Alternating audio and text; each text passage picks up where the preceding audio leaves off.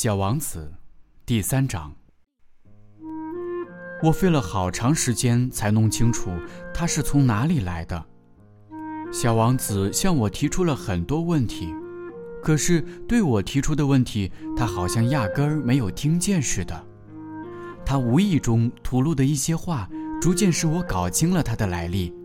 例如，当他第一次瞅见我的飞机时，他问我说：“这是个什么玩意儿？”“这不是玩意儿，它能飞，这是飞机，是我的飞机。”我当时很骄傲地告诉他：“我能飞。”于是他惊奇地说道：“什么？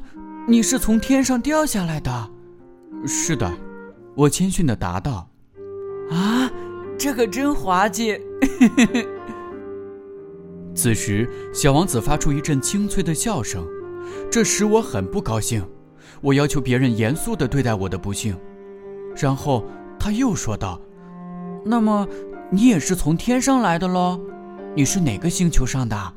此刻，对于他是从哪里来的这个秘密，我隐约发现了一点线索。于是，我就突然问道：“你是从另一个星球上来的吗？”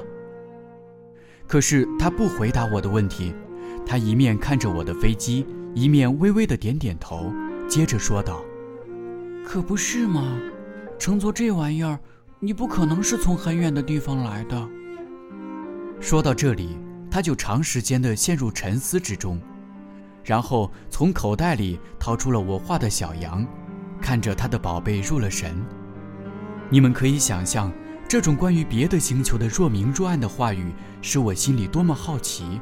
因此，我竭力的想知道其中更多的奥秘。你是从哪里来的，我的小家伙？你的家在什么地方？你要把我的小羊带到哪里去？他沉思了一会儿，然后回答我说。好在有你给我的那只箱子，夜晚可以给小羊当房子用。那当然，如果你听话的话，我再给你画一根绳子，白天可以拴住它，再加上一根铅杆。我的建议看来有点使小王子反感。拴住它，多么奇怪的主意！如果你不拴住它，它就到处跑，那么它会跑丢的。我的这位朋友又笑出了声。你想要他跑到哪里去呀？不管什么地方，他一直往前跑。这时，小王子郑重其事地说：“这没有什么关系，我那里很小很小。”接着，他略带伤感的又补充了一句：“一直朝前走，也不会走出多远。”